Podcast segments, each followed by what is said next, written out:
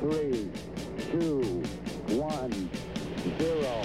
Liftoff. We have a liftoff.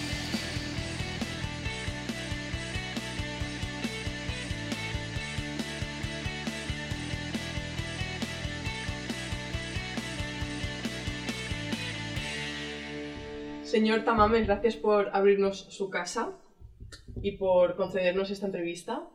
Haciendo un poco de investigación sobre usted, me quedé un poco alucinada, porque es usted muchas cosas, pero sobre todo es escritor, fue diputado, eh, firmó la Constitución, estaba en un momento importante en nuestro país como político, y bueno, y es divulgador también y da muchas conferencias, y salen muchos programas de televisión, de radio, así que bueno, muchas gracias por, Es un placer.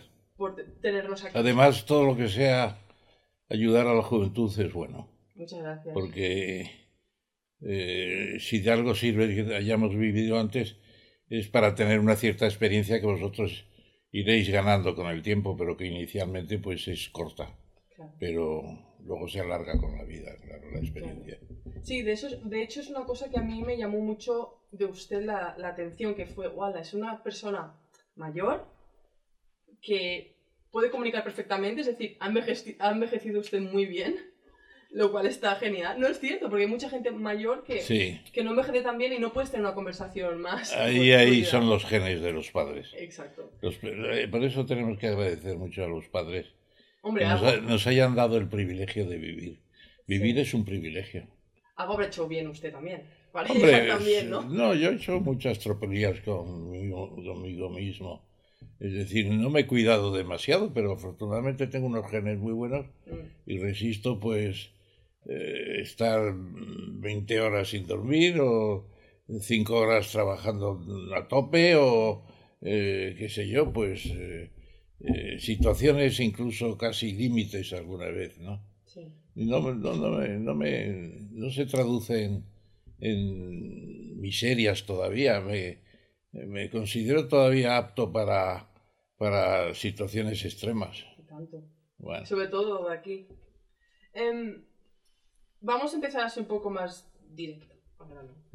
Em, me encantaría saber su opinión sobre la situación actual de España como país y sobre todo un poco más, más específicamente a lo que está pasando en el gobierno entre el pacto PSOE y Unidas Podemos. ¿Qué opina de, todo, de toda la situación política en España actual? Hombre, eso lo he seguido muy de cerca, como es lógico. Conozco a casi todos los protagonistas de los episodios. Incluso escribí un librito sobre Podemos que se va cumpliendo bastante. Y a Monedero, a Pablo, sobre todo a Monedero, que me parece el, el, el que ha mantenido un poco la ideología inicial, antisistema.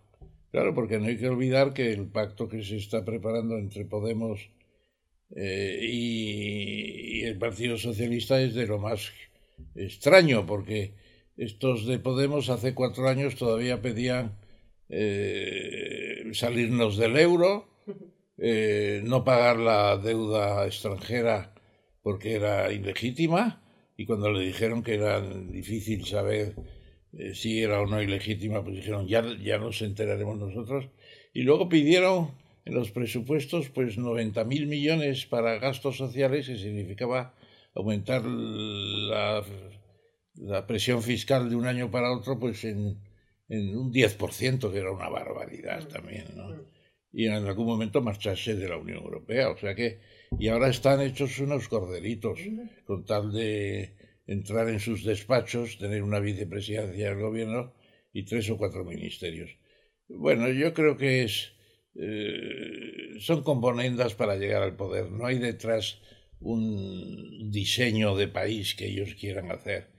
No les he oído ni una palabra sobre la España vacía hasta que salió hasta que salió Sergio del Molino con su iba a decir con su novela, con su libro sobre la España vacía, que es bien interesante. Yo, yo mm, tengo con él una buena relación. Y luego, pues, eh, se puede decir que eh, tampoco les he oído nunca nada sobre exploración espacial o ciencia física avanzada. Eh, no hablan de temas interesantes. Siempre están haciendo combinaciones para el poder. para dominar unos ayuntamientos para luego seguir pastoreando al personal igual que antes. No le, no le veo gracia a la cosa. Y luego además se dividen entre ellos eh, en los diferentes choques, eh, qué sé yo, el rejón por un lado, el monedero en su casa, eh, la señora Baselga, me parece que se llama, que estaba en Galicia y que es socióloga, ya separada completamente del partido. No, no me gusta nada. Y luego Sánchez tampoco me entusiasma. Creo que en eso coincidimos Felipe González y otros muchos y yo. ¿Y quién le, quién le entusiasma entonces, actualmente? A, mí me entusiasmaba el proyecto de la transición. Y además cuando estuvimos en la cárcel el año 56, que ya hace muchos años, pues eh, hicieron en el Español, que era una revista que había entonces, no tiene nada que ver con la de Pedro J. Ramírez, que además es virtual, y no había entonces virtualidades de esas. Pues en el español decía, y Ramón Tamames decía que hacía falta una constitución democrática. Pues es verdad que lo decía. Y claro, pasaron 22 años hasta que la tuvimos. Por eso yo aprecio tanto la constitución. Esta, esta chapa, por decirlo de una manera directa, nos la puso el rey eh, el, año, el año 78. Eh, o sea, hace el año pasado nos la puso porque era conmemorativa de los 40 años de los diputados constituyentes. Y fue una operación extraordinaria. De ahí también mi admiración personal por, por Adolfo Suárez. Adolfo Suárez fue un personaje providencial que cayó después, una casa de, casi casi del cielo, cayó del cielo para ser el presidente de, de la ruptura democrática. Mm.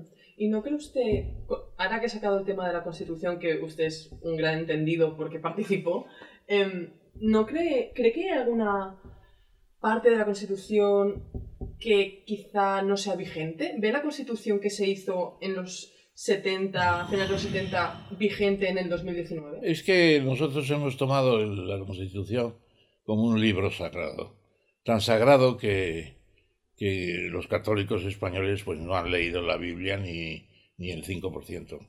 Es un libro sagrado, no se toca. Y la Constitución casi es un libro sagrado que se lee poco y se estudia menos.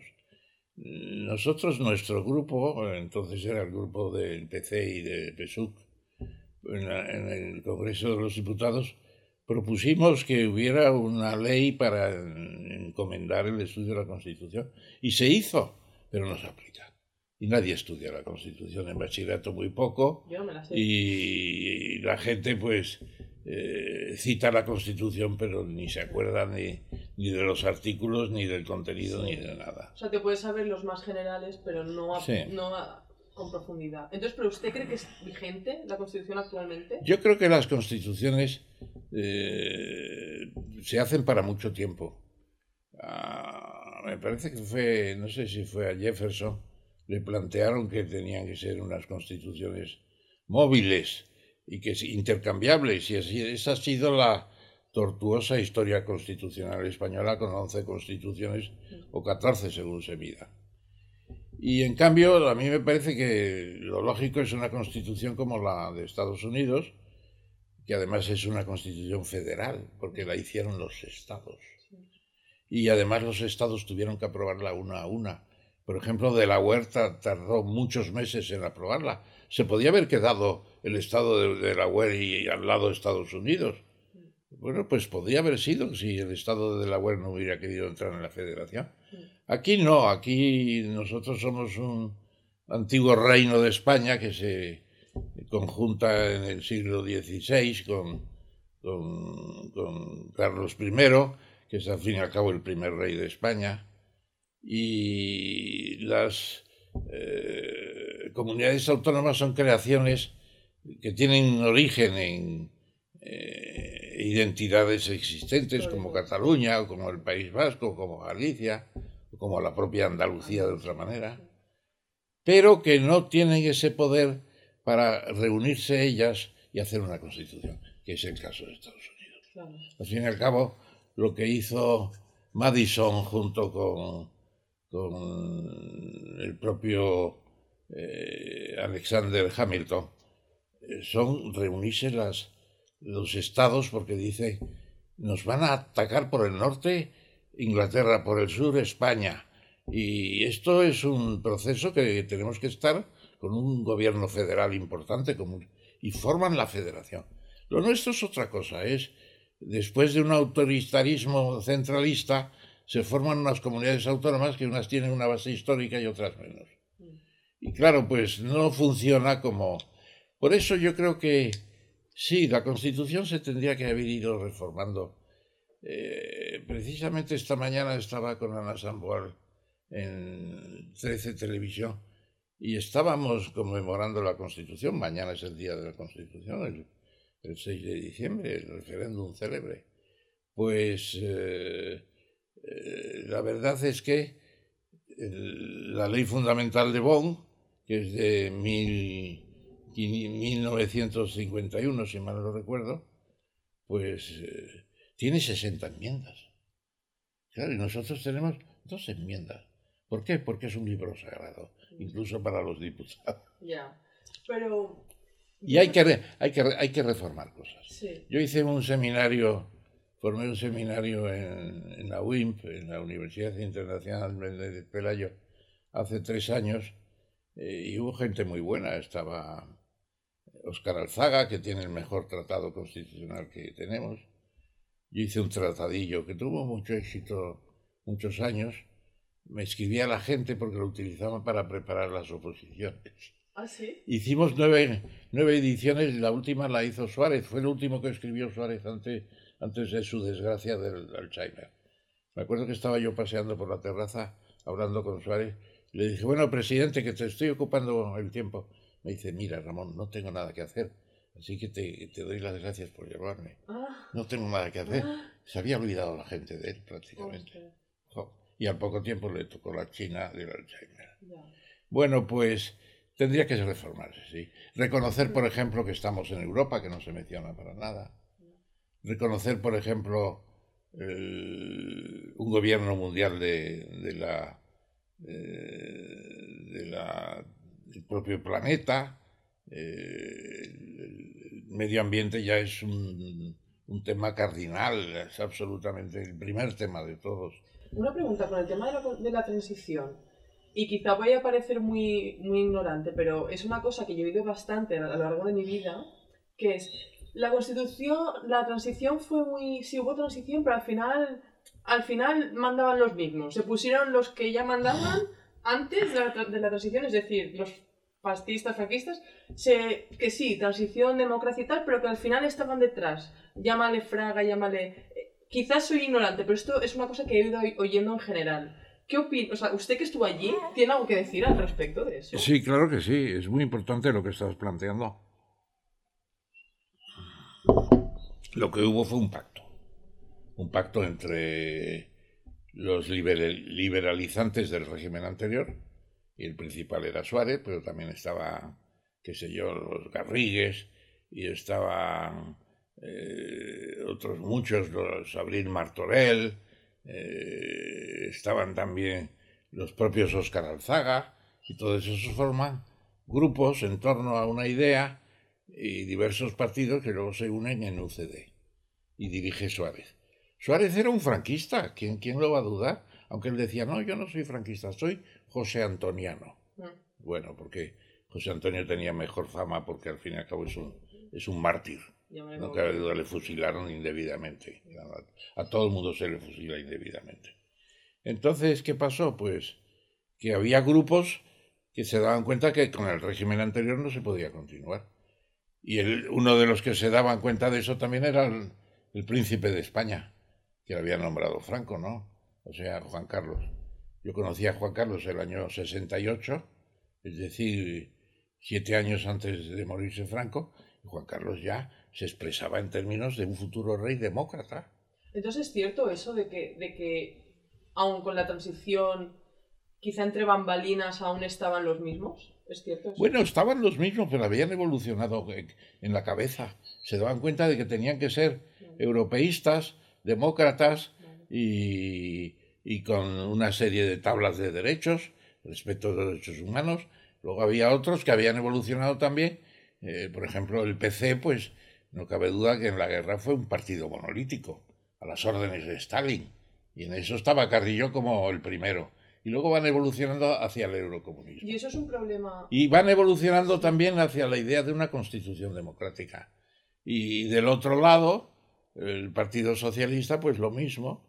Y al fin y al cabo eh, es el primer, la primera constitución que se hace por una ponencia representativa de las distintas fuerzas políticas. Ya. Unas del exilio, que llegan del exilio, y otras que están en España y que pasan del franquismo a ser demócratas. Son demócratas de verdad. Sí. Claro. Pero tampoco sé. Yo estoy lanzando ahí. Yo estoy. Bueno, y además Pero. eh, se podría haber intentado imponer la, la república, eh, pero desde luego tampoco estaba el horno para esos bollos. También es cierto que la presión militar en esos momentos era muy fuerte para mantener la, la, la- la monarquía y además es cierto que Juan Carlos facilitó mucho esa postura porque se abrió de- mm, desde el principio enteramente decir vamos a hacer una democracia. Claro. Vale, vale. Entiendo, gracias. No, es no, que eso no, se oye no. mucho y, y bueno, y también yo creo que. Es un pacto. Hubo otros que quisieron la ruptura. Por ejemplo, Trevijano, que yo le traté mucho. Trevijano pues fue un jurista de cierta importancia eh, que tomó parte en unas cuestiones de Guinea desde la independencia del año 68. Se hizo amigo de Macías, el presidente, tenía negocios en Guinea y la verdad es que él actuó de una forma un poco eh, consecuente de lo que había hecho en su vida, porque él quiso ser secretario, eh, según mis noticias, de Juan Carlos. Pero cuando Juan. Carlos, avisado por otros, ten cuidado con Trevijano, no le hizo secretario, pues claro, eh, ¿qué hizo? Se convirtió en republicano, porque lo que quería era el mandar. mandar. Estuvo en la cárcel con nosotros también en el año 76, pero era un hombre que decía, hay que hacer la ruptura, hay que hacer el referéndum sobre la monarquía. Bueno, el referéndum sobre la monarquía se hizo en cierto modo con el referéndum del 6 de diciembre de 1978, que es un referéndum sobre la Constitución. Dice, no es lo mismo, no es lo mismo, hay que separar el tema de la monarquía del resto. bueno, eso en verdad tiene su punto de. Sí, tiene su O sea, defensa se puede defender. posible, pero el caso excepcional de, un, de una persona que tiene todos los poderes para ser un rey absoluto y se convierte en el primer demócrata del país, pues también es una razón para pensar. Sí, o sea, entiendo, entiendo también como el por qué actuó de esa manera en ese momento. Lo, lo llego a entender. No, porque No que- tiene cabeza. Mm, O sea, además Juan Carlos conocía a mucha gente. Eh, yo te he dicho que yo lo conocí en el año 68 y además estaba eh, al tanto de todo lo que había en el Ministerio de Comercio, donde estuve un par de días con él. Estábamos enseñando lo que hacíamos allí. Yo era técnico comercial del Estado en, en funciones en ese momento. Y hablábamos de todo. E incluso me decía, va a tener usted un hijo pronto, ¿verdad? Digo, sí. Dice, ¿qué prefiere que sea hombre o mujer? Digo, pues a mí me da lo mismo. No, no es, mi caso no es el suyo, que usted prefiere un hombre. Ya. Bueno, pero se, eso se reía, ahora. pero se reía. Quiero decir que era un hombre que hablaba de todo. Sí, sí. O sea que en eso, Bueno, muy campechano, ¿no? Que sí, tuvimos, tuvimos dentro de lo que cabe, tuvimos mucha suerte de habernos encontrado con un, un majadero como era el marido de Isabel II, Sí. o de un loco como un desdichado como era Carlos II. Este es un rey que tenía cabeza y, y entendía los problemas de España. Tuvo buenos profesores. Sí, bueno, y también todo el mundo comete errores, pero al final. Una pregunta que, que cambiando... Lo, lo del elefante, eso es una historia un poco triste por el elefante, pero tampoco nos cambia las coordenadas bueno, políticas. Lo Lo que pasa, es lo que se sabe. lo- no, pero también es bueno lo que se sabe, etcétera. Mm. Yo creo que hizo bien en abdicar en un, su momento con toda la gloria de un trabajo bien hecho, pero que se aparta porque ya no está en condiciones. Y una pregunta, em, cambiándose un poco, tan, siguiendo en la política. Tengo que aprovechar, es usted mi primer político Muy bien. en el podcast. Hala, estoy a la tengo orden. que tocar algo de Estoy, política. estoy a la orden que dicen en Colombia. Nada, eso es un tema también un poco peliagudo, pero, pero actual. ¿Qué opinas sobre el tema de Cataluña? Pues he escrito un libro que se Sí. titula ¿Dónde vas Pero lo Cataluña? escribió en el 2014, entonces quiero... un Y además me enteré de la historia de Cataluña, que no la conocía bien. Bonita, Incluso, ¿verdad? incluso hablando con, con Artur Mas, que le mandé el, libro cuando lo estaba haciendo, pues me decía, muy bien eso, qué bien lo explicas. Nunca me dijo, me he enterado por ti, pero casi, casi venía a decirlo. Y, y, la verdad es que eh, Cataluña es muy especial, es muy especial dentro de España, porque eh, ahora precisamente en el libro este de, de ¿cómo se llama? El CIDI, el Cid Campeador, mm. Que es de Arturo...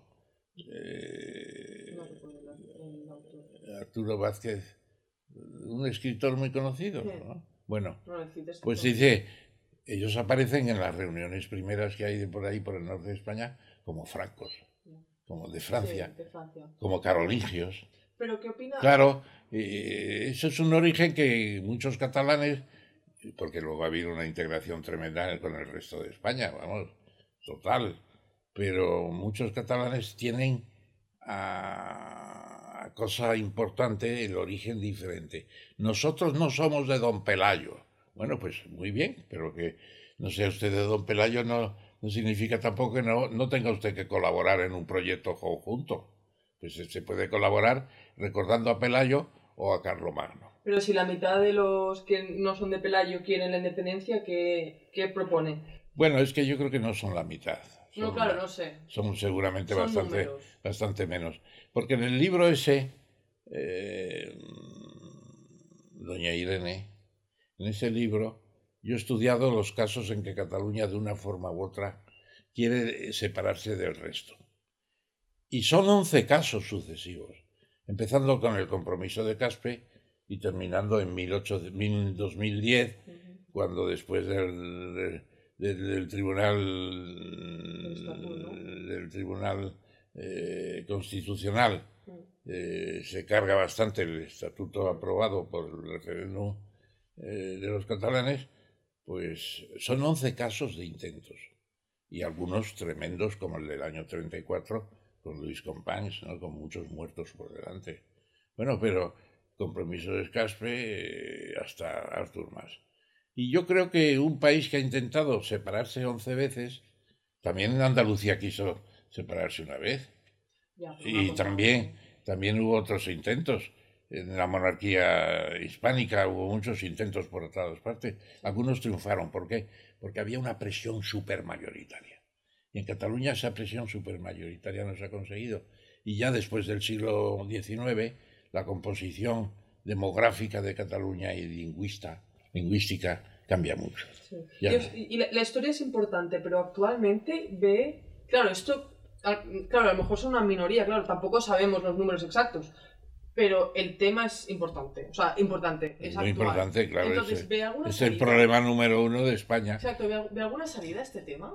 Pues mire, a mí cuando me preguntan sobre el, modelo Frankenstein y que estén ahí los independentistas en un futuro gobierno Sánchez, pues lo veo con preocupación, claro, porque si ahí está, qué sé yo, Puigdemont, pero Junqueras es otra cosa. Yo no digo que sea la solución Junqueras, pero RC es otro planteamiento. Y además han estado en luchas políticas como españoles de un lado eh, en la guerra civil, no cabe duda. Yo conocí a, al estudiante Svert, que fue conseller de, de, Tarradellas, conocía Tarradellas, de escuela, eh, también de la Republicana de Cataluña. Personajes impresionantes. Habían pasado por la guerra y se dieron cuenta de la necedad, y que no quiero ofender a nadie, de la necesidad que son los planteamientos independentistas cuando se puede vivir mucho mejor en un país mucho más completo, mucho más grande y con posibilidades y que ahora está en Europa y que es una garantía para muchas cosas. Esa es la idea que yo tengo. ¿El problema cómo se va a resolver? Pues eh, decía Ortega y Gasset que no se resolverá nunca, que hay que conllevarlo. Es decir, aceptar que hay un problema que plantea crisis de vez en cuando, pero que al final Cataluña sigue funcionando dentro de España como, eh, como, una, como una comunidad muy destacada por muchas razones, pero al fin y al cabo sigue funcionando. Eh, si creyeran en la independencia los empresarios de Cataluña de la A a la Z, habría independencia, pero es que no creen, no creen en eso. Y uno va a Barcelona y cuando rasca un poco, pues ves que mucha gente está por seguir en la situación evolucionada de, del estatuto actual. Bueno, vamos a ver qué hace también Gabriel Rufián, ¿no? Pues es un personaje interesante. Yo no quiero decir que sea la solución lo que ha empezado Sánchez. Vamos a ver si es capaz de formar gobierno, que es otra historia. Para empezar, ¿no? un buen inicio sería. Ya. Se ríe. No, no. Me contó lo que ha vivido, pues ahora ver esto es como, por Dios, espabilen, ¿no? No, no, yo, eh, vamos, un buen catalán, no cabe duda, que fue embajador en Moscú y que nos recibió un día que fuimos allí a celebrar la, la revolución y los carrillos, pasionaria, este, Alberti y yo, que yo me acordé. Me parece que iba también Marcelino Camacho. Y entonces en esa expedición, pues vimos lo que era un catalán que había estado con Franco, Samaranch, y que después había hecho demócrata y estaba prestando un servicio a su país. y, eh, ¿Y quién ha hecho más por Cataluña? ¿Samarán con los Juegos Olímpicos que puso a Barcelona en el mapa? ¿O, o Luis Compañes, Bueno, a ver, de formas diferentes. Claro, es diferente. Las rondas hacen mucho Pero, Claro, y Maragall con su federalismo, eh, ¿cómo llamaba? Federalismo no, diferente, mm. diferencial. ¿no? Un modelo así. Sí, ese modelo que él planteaba. Pero, pero yo me pregunto, desde mi ignorancia en estos temas, ¿no? o sea, obviamente sigo la política, pero tampoco soy aquí, la consumo, porque es que si no me vuelvo loca, entonces necesito como ir dosificando. Yo me pregunto si hay un problema democrático, ¿no? Vivimos en una democracia, como la mayoría de países en Europa, donde todo el mundo está de acuerdo que es una democracia. No es una tecnocracia, no es una dictadura, es una democracia. Entonces, tenemos nuestra caja de herramientas que nos ofrece la democracia pues, de toda la historia. Entonces, si hay un problema en un pueblo, ¿por qué no abrimos la caja de herramientas y decimos qué podemos hacer? Un referéndum. Pues un referéndum. No, no, yo no. por ejemplo, lo que, no, yo, yo creo, mira, yo creo que lo que hay que hacer es cuando se ha firmado un, un, un pacto que es la Constitución, hay que mantenerlo. Y si no, hay que reformar. y si no, hay que reformarlo. Hay que reformar la Constitución. Pero para reformar la Constitución hace falta un consenso tremendo. ¿Entre ambas partes? No, no. Un consenso de los independentistas con el país. Tienen que, tienen que conseguir el 66%, lo cual es imposible. Porque, claro, el país no son simplemente las comunidades sumadas. Es el conjunto. La soberanía está en el pueblo español no están ni en los catalanes, ni en los andaluces, ni en los extremeños. Es el, pueblo español. Mira, eh, yo siempre digo aquí dos cosas. Mm. Están en el libro de ¿A dónde vas, Cataluña? Letamendía, que era el único diputado que tenía relación con, con la ETA en las constituyentes, pues dice, vamos a hacer el derecho de autodeterminación. Y se discutió en el Congreso. Yo esa tarde estaba allí y disfruté mucho de la discusión. Bueno, ¿y qué, se, puso luego a votación? Eh, los vascos votaron en contra, porque les acaban de dar, les acaban de confirmar los, los derechos forales. De los catalanes, que eran 17, 18, no sé cuántos, tres, uno, dos votaron a favor de, de Letamendía.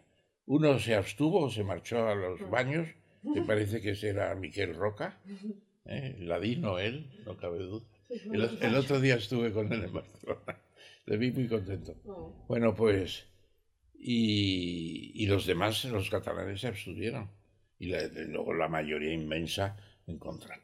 Bueno, pues ya se ha discutido. En ese momento es cuando se tenía que haber conseguido los que querían conseguirlo, pero la mayoría no, no, no, no están por eso. Y luego el pacto fiscal que sacó de la manga como si fuera o de la chistera. ¿Los vascos? No, mm. Artur, Artur Mas. Mm. Bueno, pues yo se lo expliqué también a Artur Mas. Digo, mira, Suárez ofreció a Cataluña el convenio vasco y vosotros no quisisteis. Y luego eso lo he verificado con los tres padres constitucionales es decir, con eh, Pedro Pérez ¿cómo se llamaba? Hay cosas que me fallan la memoria, ¿no? Pero Pérez, un gran abogado que fue el, el, el zorro, el zorro, el zorro blanqueado, el zorro blanqueado. podemos que- llamar así. sí, pero es que se me ha escapado. No pasa nada. Bueno, eh, Pero- luego, luego, este, eh, ¿cómo se llama? Miguel Herrero de Miñón. Mm. Me dijo, sí, se ofreció. Busca una carta, un documento en que, en que Jordi Pujol alude a eso. Pues me hizo a buscar. Está en la Generalidad de Cataluña en la biblioteca. Llamé. Me dijeron, sí, y aquí lo tenemos, un discurso que pronunció eh, don Jordi Pujol. Y digo, pues cuando lo encuentren me lo mandan. Dice, sí, sí, pero no lo tenemos, se ha desaparecido. Y un día estaba yo en la oficina y me dice la secretaria, le llama usted don Jordi Pujol. Digo, hombre, Jordi, ¿qué tal estás? Dice, muy bien, oye, Tamames. Porque él siempre emplea, el apellido. Ujú. Oye, Tamames, que me dicen que estás buscando ese discurso mío. Dice, si lo encuentras, mándamelo. Había desaparecido. No. Y parece que mostraban su satisfacción por no necesitar el, Pacto. el pacto. Dice, porque Roca dijo, esos son anticuallas. Cataluña está muy integrada en, Catalu- en España. Y es verdad, si Cataluña manda, mandaba todo lo que quería, ahora manda menos. Sí. Yo, yo tengo una pregunta por eso. Y yo. Pero esto es un, un monólogo sobre el tema catalán. ¿o hay No, cosas? no. Es que claro, yo sé, ¿sabes qué pasa? Yo soy catalana. Ya, ya, yo- me, ya me imagino, sí. Sí, y yo no. Yo lo, lo digo, no, no me importa. Yo no estoy a favor de la independencia. Yo no quiero. Bueno. Pero quiero entender este tema. Porque llevamos con este tema tantos años. Es que como se manifieste el derecho a decidir, que no está en la Constitución, que se discutió, se rechazó Pero también hablamos del. y no está en ninguna Constitución. Ya. Lincoln, Abraham Lincoln, Sí. Cuando se separaron los siete estados del sur, que luego fueron once, pues no atacó con el ejército del norte, el ejército federal, porque fueran esclavistas. Los atacó porque rompían la unión. Y allí no había pacto de autodeterminación tampoco. Y cuando Wilson introduce el pacto de autodeterminación en la Sociedad de las Naciones, es porque son los sistemas coloniales. Kenia tiene derecho a independencia, es un estado colonial de Inglaterra, eh, Tanganica de, de- de- de Alemania lo fue, eh, qué sé yo, pues eh, a lo mejor pues eh, Xinjiang, la provincia de Xinjiang en China es un estado colonial, se discute. Pero, se- ¿qué- qué- Y entonces los, los estados coloniales tienen derecho a escoger su futuro, pero Cataluña está legalmente desde 1516 en una cosa que se llama el Reino de España. Sí, sí, sí, yo entiendo. Pero también, también por otro lado, yo me pongo en la piel de la gente que quiere la independencia, ¿no? Y pienso, así como usted dice que la Constitución no es un libro sagrado, también es un documento que se firmó en un momento tumultuoso, como usted dijo, en la transición, y hace no sé cuántos años. Entonces, ¿hasta qué Más, punto...? más que tumultuoso de consenso. Sí, De consenso. sí. Entonces, claro, yo también me pongo en la, en la piel de- del independentista y pienso, bueno, no sé, yo, no sé. Por ejemplo, yo veo Inglaterra, ¿qué opina del Brexit y de, y de que se haya Bueno, hecho porque, porque allí en porque y el Brexit? Inglaterra y... Bueno, el Brexit, marcharse de Europa es otra cosa. No, pero me Porque ellos que- ingresaron el año, el año 73, me parece que fue, el 72, y se marchan después de, de mucho tiempo. Sí. Bueno, y se marchan, pues, a mí me, me recuerda a, a, ¿cómo se llama?, Eh, donde explotó la central nuclear, Fukushima o Chernóbil. Chernóbil. Mm. Me recuerda, Chernóbil no era una central atómica, era una fábrica de plutonio. No tenía las protecciones ade- adecuadas. Y luego la central estaba bien hecha. Lo que pasa es que hicieron unos simulacros y unos inútiles que había allí hicieron la explosión. Bueno, pues, oiga usted, no intente usted hacer un Chernóbil donde eh, no es posible porque hay un pacto que se respeta después de haber discutido el derecho de autodeterminación. Ya está. ¿Qué, qué, países tienen el derecho a determinar? Etiopía hasta hace poco.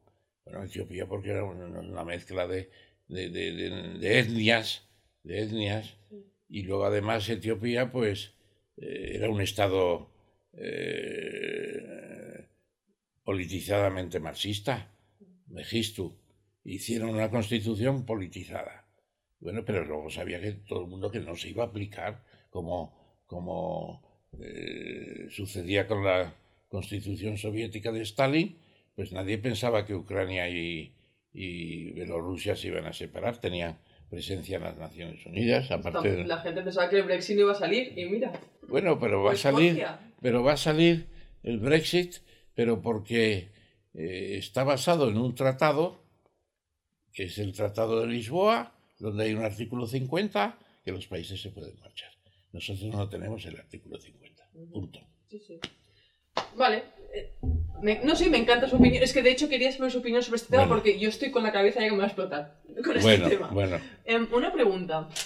Y ya cambia, es la última pregunta sobre política, después quiero preguntarle sobre usted. ¿Qué opina del tema de la... Porque sé que usted empezó a, en sus andadas políticas con el Partido Comunista. ¿Qué opina ahora de que haya este alce de la extrema derecha? El tema de la extrema derecha, este menciona es como, no me gusta, de la derecha así un poco... No, mira, Y también populismo como Trump y cosas así. ¿Qué opina de todo esto? Mira, yo, lo digo siempre. Nosotros cuando ingresamos en el Partido Comunista, yo había estado en la cárcel ya. Y al salir, pues, eh, me ingresé en el Partido Comunista. Bueno. ¿Y qué pasó? ¿Por qué estábamos allí? Porque era el único partido que existía contra Franco. La lucha era el único partido comunista y el PSUC. Claro, porque el, había mucha gente, claro, que mm. estábamos en eso, pero en cuanto hubo libertades, en el primer congreso le dijimos a, le dijimos a Carrillo, hay que quitar la dictadura del proletariado. Dice, ah, sí, pues claro que sí, bastante dictadura hemos tenido para que ahora mantengas una dictadura del proletariado que además era la dictadura del partido y el, la dictadura del secretario general, o sea, Stalin. Es que los comunistas hicieron los gulags también, que nos olvidamos. Luego, hay que quitar la ciencia del marxismo-leninismo. Ah, es una, no es una ciencia. Pues no, y dice, ¿cuáles son las ciencias? La química, la física, la matemática. Dice, ah, ¿y entonces qué es? Una corriente filosófica, todo lo demás. Muy represiva por lo demás. Claro, porque no reconoces las libertades formales. Se quitó todo. Claro. Y además cuando nos marchamos, decía Carrillo, no son comunistas, se han ido porque no son comunistas. Pues en, cierto modo tenía razón. Claro. Era la única manera de luchar contra el régimen. Claro, y cuando nos fuimos del Partido Comunista tenía 23 diputados y a las siguientes elecciones se quedó con cuatro. Claro. Porque yo digo, hombre, nosotros no somos, pero estábamos en otro partido. Y cuando el partido cambia, la gente se marcha. Por un bien mayor, digamos. Y ahora, ¿dónde es el Partido Comunista? Pues lo dirige, creo, un tal Juan Centella. ¿Le han oído nombrar? No. Pues, lo único que hacen es la fiesta de septiembre en la Casa de Campo. y se mantiene, me enteré el otro día. No lo sabía. Era una, era una, fiesta gloriosa. Cuando entramos en el Ayuntamiento de Madrid, se dieron muchas facilidades a la fiesta y era gloriosa. Iban un, un millón de personas. ¿Y qué opina, qué opina del tema de, de, Vox y de Trump? Porque yo veo esto y pienso, todo el mundo es como, ah, la extrema derecha. Yo me considero Em, yo soy bastante izquierda, pero en ciertas eh, medidas económicas soy bastante liberal en ese sentido. Y yo cuando veo la derecha, la extrema derecha y los de izquierdas que dicen, oh Dios mío, yo lo que pienso es, algo estamos haciendo mal a la izquierda para que, para que Trump esté en el poder, para que Vox esté subiendo, ¿no? Yo, yo, yo, mire. es una balanza. A mí me, me, quedé muy sorprendido leyendo un artículo de Joaquín Leguina, que han oído de él, claro. Fue eh, presidente de la Comunidad de Madrid dos veces o tres, no me acuerdo. Y es una persona muy capaz, un buen estadístico y un buen escritor. Incluso ha escrito unas novelas y unos recuerdos de infancia. Eh, bueno, eh, él decía, bueno, pero estos de Vox, ¿qué? Porque están contra la Constitución, no. ¿Critican qué? El título octavo. Están por eh, reventar el Congreso, no, se presentan a las elecciones. ¿Qué les pasa? Están muy hartos, la gente está muy harta también. Está muy harta de que cada, de que eh, España sea el patio de monipodio de Rinconete y Cortadillo en Cervantes cuando se reunían por las mañanas en Sevilla para preparar las faenas y Esto los robos lo que traducir. tremendo, pero es que ese, el patio de Monipodio era donde Riconete y Cortadillo, en las obras ejemplares de, de Cervantes, se reúnen en todas las mañanas para planear robos, chanchullos, eh, corrupciones, claro. Y la otra cosa es que el puerto de arrebatacapas, que cada uno quiere hacer lo que quiere. Claro, ahí sale Bildu, la independencia del País Vasco. ¿Pero qué independencia del País Vasco? Pero usted, si ya estaba el PNV volviendo al, no digo al redil, estaba volviendo a lo lógico que es tener una constitución y un estatuto que ya lo quisiera Escocia ya lo quisiera el norte de Irlanda. Pues entonces yo lo que pienso es que eh, el caso de Vox es un cansancio de lucha contra la idea de España.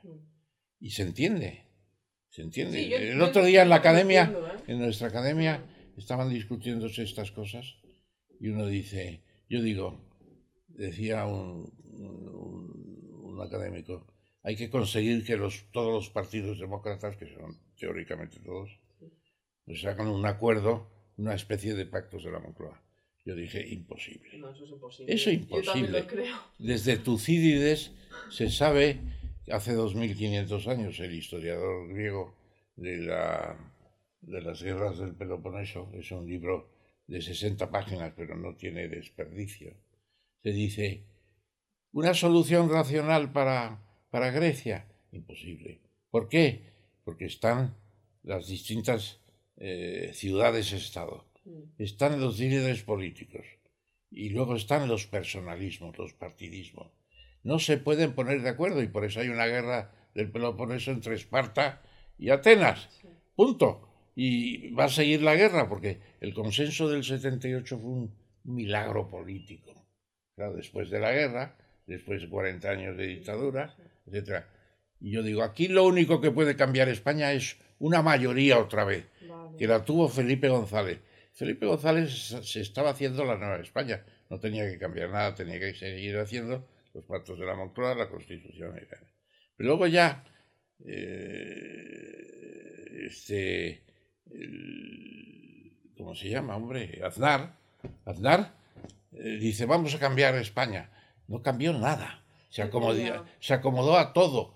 Y luego viene el, viene el otro, Rajoy, y no cambió nada. Digo, se consigue con la mayoría absoluta y esta vez sí que va a ser.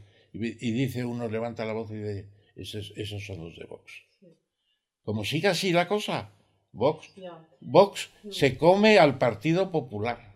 Entiendo un poco por dónde viene porque usted que vivió esa, o sea, entiendo un poco su, su Y, son y tienen un sentimiento patriótico. Sí, entiendo su visión porque usted que vivió la transición vio como, o sea, lo que vio de la transición fue como que todos los partidos se unieron por una causa mayor y eso ha pasado una vez. Y claro, entiendo que, que digas que no va a volver a pasar, por lo tanto, por mucho que quieras... No, no, pero puede pasar que un partido determinado conseguía La mayoría. la mayoría absoluta y cambia la ley eh, electoral, Sí. cambia el título octavo de la Constitución, cambia los sistemas de no sé qué y surge otra España.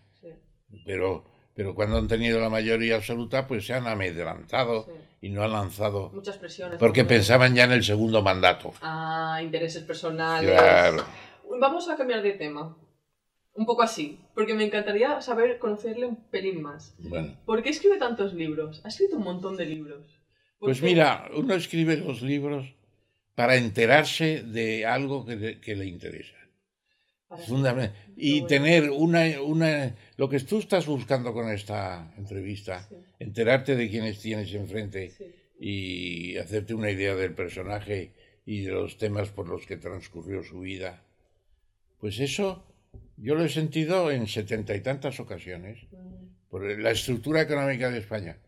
Pues eh, estaba haciendo unas oposiciones a técnico comercial del Estado y ya iba pensando en hacer un libro y hacía los capítulos de los temas de oposiciones como si fueran capítulos del libro y me costó un par de años más pues hacer el libro. Luego que es el mercado como tenía ideas vagas, no sabía de qué iba. Digo, hay que estudiarlo. Se lo hace para Y- investigar, para te- saber más. Claro, para saber más. Investigar, pues sí, en cierto modo hay investigaciones y te enteras de las cosas que pasan. Fíjate, fuimos un día, estábamos en la cárcel Mújica y yo, hablando tranquilamente, y viene el guardián y dice, les llama el juez. ¿Y qué será el juez? Y entramos allí y debimos dar una muestra de que teníamos algunos temores. No se preocupen, que no les voy a empapelar otra vez. ya da miedo, ¿no? Cuando les llama el juez como, ay, madre mía. Y entonces había ingresado una, un grupo de estudiantes eh, y había rumores de que era terrible las cosas de que le iban a acusar. Y dice, y le pregunto yo, no le pregunto a Mojica, ¿y qué papeles les han cogido? Pues fíjese usted, la comunidad del carbón y del acero.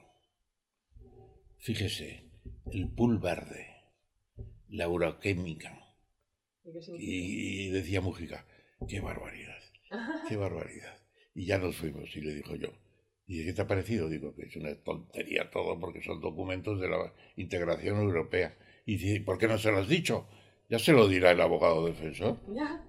Yo que tengo que meterme ahora aquí con el juez que se llamaba Don Acisclo, además. Ya. Voy a tener que, combatir a Don Acisclo. Ya lo hará. ¿Por qué? Porque la integración europea no se sabía casi nada en España. Y entonces hice un librito que ha tenido 14 ediciones. Pues, pues muy bien, muy bien. Incluso me hicieron catedrático Jean Monnet de la Unión Europea, pues muy bien. Sí, la verdad es que usted, o sea, lo, increíble de usted es que ha hecho grandes cosas en España, pero también ha tenido reconocimiento internacional, mm. lo cual está muy bien. Em, nos quedan unos minutos porque en una horita tenemos que ya coger el ave. Pero qué pena, con lo bien que estoy contigo y ¿verdad? con, y con tu, tu, Se lo dije, le dije, me gusta, o sea, tengo Con Laura Pérez, que está aquí con nosotros. Como siempre. Y que está escuchando con tanta atención. Como siempre. Si quieres decir algo, dilo, ¿eh? Yo siempre le digo. Pero muy rápido, un par de preguntas así, a ver si puede ir un pelín más rápido y así... Mm, ya terminamos. Sí, porque quiero... Usted ha vivido grandes momentos en su vida, ¿no? Como político, como escritor. Me gustaría, si, si le parece bien, que, que compartiese con nosotros un momento quizá un pelín más duro, un momento en su vida que haya sido duro, del cual quizá haya aprendido una lección, pero un momento difícil en su vida. Pues fíjese que me he presentado varias veces al Premio de Ciencias Sociales de la Fundación eh, Princesa de Asturias actualmente y he estado creo que bastante bien ubicado en las calificaciones, pero todavía no me lo han dado. Mm. Pero pienso que me lo van a dar. Pues, estaremos pues ¿por qué? Pues porque llevan veintitantos años sin dárselo a un español. ¿Qué pasa? Es que aquí estamos eh, todos los días solamente rebundando, que ya incluso se ha olvidado el verbo rebundar, y mucha gente ya no sabe lo Rebundar. que es. Rebuznar. Rebuznar. Es el que, no, fíjate, tú, tú no lo conoces. Yo soy millennial. Rebuznar es, es el, el sonido del burro. Ah, sí, rebuznar. Ese, eso es rebuznar. Pues claro, rebuznar lo que no pueden decir nada porque no tienen grandes pensamientos. Bastante hace el burro. Algo querrá decir con el rebuzno. Sí, algo querrá. Pero... Le gustaría... Eh, tengo esa... Esa, esa espinilla. Eh, no, esa espina, gorda. Gorda. Gorda. Está bien que sea usted honesto. Genial. Claro, y lo digo tranquilamente. Perfecto. Bueno, y yo sé bueno, prefiero no tocar más el tema por razones obvias. Voy a hacer otra pregunta. Em, ¿Cómo es...? Usted lee mucho. ¿Algún libro así que, que, le haya cambiado? ¿Algún libro que le venga en mente que diga, este libro lo recomendaría? ¿O lo he regalado mucho? Le has dado con, la, con el clavo, has dado en el clavo. Hombre, es que alguien que lee tanto tendrá un Mira, te lo digo, es el libro eh, de Hermann Hesse que se llama Narciso y Gormundo. No, no, es fantástico. Y te cuento por qué tengo ese libro clavado aquí. Porque cuando nos presentamos a las primeras elecciones democráticas, en Madrid había eh, posibilidades de sacar un cierto número de diputados, como en todo. Y yo iba al cuarto en la lista y salieron los tres primeros sin problemas. Y el cuarto estaba discutiéndose por unos votos, unas mesas y no sé qué. Y yo aquellos días estaba por dentro desesperado. Después de toda esta historia, 22 años pidiendo la Constitución. Van, van a hacer la Constitución y yo no voy a estar allí. Terrible. Y ya llega un día, eh, en que yo estaba desesperado y llamé a un amigo, le conté mis penas y en el coche me fui a la hospedería del Paular, que está en la Sierra de Guadarrama, a unos 20 kilómetros, 70 kilómetros. Y llegué allí no sé dónde vi Narciso el mundo Germán ese. Digo, bueno, voy a llevar. Y me di un paseo por la noche por los pinares, era una maravilla.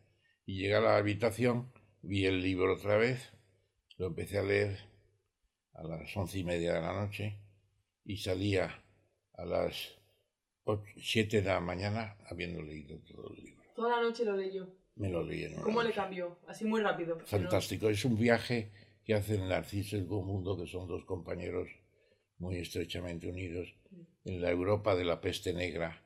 Y a pesar de que se está muriendo todo el mundo por todas partes, ellos están descubriendo un nuevo mundo maravilloso. Wow. Me lo voy a leer. Narciso el Mundo. Me lo voy a leer. Porque Fanta- fantástico. usted que lee tanto, si ha escogido un libro tan Ese, ese, específico... ese libro es maravilloso. Luego me gustó mucho también de Fausto, perdón, de Goethe, eh, Los amores del joven Werther. Pero ese es muy deprimente porque al final eh, fracasan los amores y se suicida. Uy, spoiler. Ya no... ¿Eh? spoiler. O sea, eso se dice cuando dices el final. Sí. Eh, ya nos ha dicho el final. no pasa Pero nada. eh, y Qué bonito luego, eh, para mí la mejor novela de la historia es eh, La montaña mágica, de Thomas Mann. Pues los tres me los leeré. Bueno, Pero no hemos leído. La última pregunta. la última, venga. que usted que ha envejecido súper bien y ve el mundo alrededor súper moderno con las tecnologías y cómo ha cambiado todo, ¿qué consejo le daría quizá a las generaciones más jóvenes? Usted que ha vivido tanto, tiene, no sé, a lo mejor no se lo ha pensado nunca, pero tiene algo así que... que se tomen interés por las cosas. Cualquier tema, cuando uno profundiza un poco, acaba siendo interesante. Curiosidad. Sí, acaba siendo. Hasta los estudios de las, del derecho hipotecario de Roca Sastre, que era un, un registrador catalán, que hizo cuatro tratados, un volumen, cuatro volúmenes de tratado. Bueno, pues yo empecé cuando estaba en- estudiando Derecho, que luego empecé a estudiar Económicas y terminé los dos, pues me metí en un seminario de eso y hasta me llegaba a interesar semejante cosa tan árida Ya, y tan no suena muy apetecible, la la verdad. las hipotecas. ya, Y me pareció interesante, sí. porque hay muchos, muchas sutilezas de quién es el propietario, de si tiene que haber la cosa registral, si eh, el objeto tiene que estar definido así y allá. Cualquier cosa que estudias a fondo es interesante, Mm. pero claro, algunas te interesan más y son las que marcan tu Claro. vocación. Bueno, seguir un Yo, poco yo la empecé a estudiar medicina, me interesaba lo que estudiaba, pero digo, esto no es lo mío. Te das cuenta de que tienes vocación por algunas cosas y hay que seguirla. Claro, seguir la curiosidad. Y por último, eh, acaba de escribir un libro, explícanos un poco la gente, bueno, sobre el libro, si la, la gente quiere curiosear más su, toda su, su bibliografía, pues obviamente está en internet, tiene un montón de libros sobre muchos temas, Sí. desde economía política, filosofía también, cosmología, y este último que es sobre Hernán Cortés, si no me equivoco. Sí, porque desde pequeñito me interesó mucho la figura de Hernán Cortés, luego he estado muchas veces en México, me ha interesado todavía más.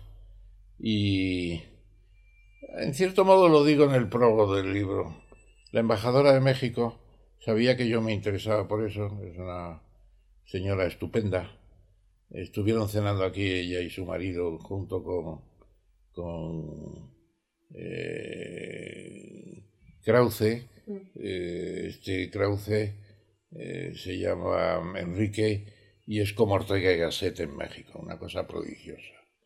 Y estaba también la hija del mejor biógrafo de Cortés, José Luis Martínez, fue una de las alegrías que tuvo conocerla. Y la embajadora hace ya como cuatro años me regaló un libro que era una nueva biografía de Cortés de un tal Miralles Jaime que se titula El inventor de México, el segundo, el subtítulo. Y lo empecé a leer, digo, pero esto es una cosa prodigiosa. Curiosidad, ¿no? Más interesante que Mm. Alejandro Magno. Las cosas que hizo Cortés no se le ocurrieron a Alejandro. Eso es la reconquista de Tenochtitlán, bueno, la ocupación, negociar con las naciones originarias para ponerse to- todas en contra de los aztecas. Un genio. Y ya, pues, eh, escribí una cosa sobre la conquista de Tenochtitlán y ya mm, me fui aficionando a ver otros temas y cuando quise verlo tenía un 20% del libro en artículos. Qué bueno. Digo, voy a juntarlos y voy a hacer... el- Y lo pasé muy bien. Qué guay. Yo recomiendo a todo el mundo que... que ¿Has visto el cartel? Sí, lo he visto ahí. Sí, Pues sí. la presentación Es increíble. fue fantástica. ¿eh? Bueno, yo, recomiendo, yo animo a todo el mundo que si tiene interés que, que, lo, que lo busque por internet, que seguro que... Y donde compréis libros, pues allí estará. Bueno, estupendo. Muchas gracias. En Barcelona lo vamos a presentar en, ¿Cuándo? en, en febrero Del 2020. en, un, en uno de los cortes ingleses en un sem- que tiene un buen auditorio. Eso seguro que... Lo iba a presentar en, en otro sitio, pero no me gusta, porque además dice, no se autorizan transacciones comerciales. Es decir, no puedes llevar unos libros para vender y firmar, es la cosa más natural, ¿no? Pues una cosa de como operaciones comerciales. Pues ya quisiéramos tener muchas operaciones Exacto, comerciales. cuanto más mejor. Ramón, Gracias. muchas gracias por tu tiempo. Una última cosa antes de iros, si queréis más información sobre el invitado de este episodio o queréis recuperar algunos de los libros o personas que se han mencionado en este episodio, podéis ir a mi web irenesango.com barra podcastmentores y ahí encontraréis las notas de cada episodio, incluido este, y allí podréis ver toda la información que se ha dado en este episodio. Y también os animo a que, si queréis, por supuesto, que os suscribáis al podcast porque así recibiréis notificaciones cada vez que cuelgo un nuevo episodio y también os los podéis descargar al teléfono, así los podéis escuchar sin internet, que eso siempre está muy bien. Y también estoy abierta a sugerencias, es decir, si alguien quiere que traiga el podcast a un invitado en específico, me lo podréis decir por Instagram, mi perfil es Irene Sango, y allí es donde estoy más activa y podéis conectar conmigo allí. Y nada más, esto es todo, gracias por la escucha y hasta la próxima.